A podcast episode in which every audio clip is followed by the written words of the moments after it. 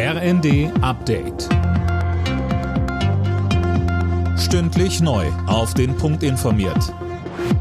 Ich bin Nanju Kuhlmann. Guten Tag. Die Hochwasserlage bleibt in Teilen Deutschlands weiter angespannt. In Thüringen musste ein Ort evakuiert werden, Cornelius Dreger. Ja, wie Ministerpräsident Ramelow auf Ex schrieb, ist der Ort Windehausen im Raum Nordhausen komplett von Wasser eingeschlossen. Der Strom funktioniert nicht mehr. Die rund 400 Einwohner mussten ihre Häuser verlassen.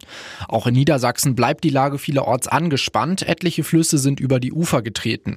Dauerregen und Tauwetter sorgen auch in NRW, Rheinland-Pfalz, Hessen und Sachsen für Probleme. Auf der ICE-Strecke Hannover-Magdeburg sorgen außerdem unterspülte Gleise für Probleme und Verspätungen. Nach Warnungen vor möglichen Anschlagsplänen finden die Messen im Kölner Dom heute und morgen weiter unter erhöhten Sicherheitsvorkehrungen statt. Dazu gehören auch Taschenkontrollen. Am Samstag gab es Hinweise, dass Terroristen einen Anschlag auf den Kölner Dom geplant haben könnten. Das Weihnachtsgeschäft im Handel ist in Summe in diesem Jahr wohl schwächer ausgefallen als in den Vorjahren. Vom Handelsverband heißt es, die Konsumlaune der Menschen sei aufgrund der aktuellen Krisen wie hohen Energiepreisen, Inflation oder auch dem Ukraine-Krieg getrübt.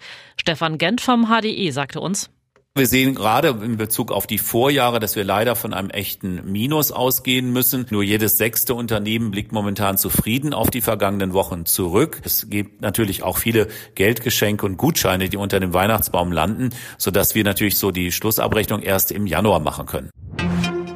Papst Franziskus hat in seiner Weihnachtsbotschaft dazu aufgerufen, Kriege weltweit zu beenden. Er sprach vor tausenden Gläubigen auf dem Petersplatz in Rom konkret Syrien, die Ukraine sowie den Nahostkonflikt an.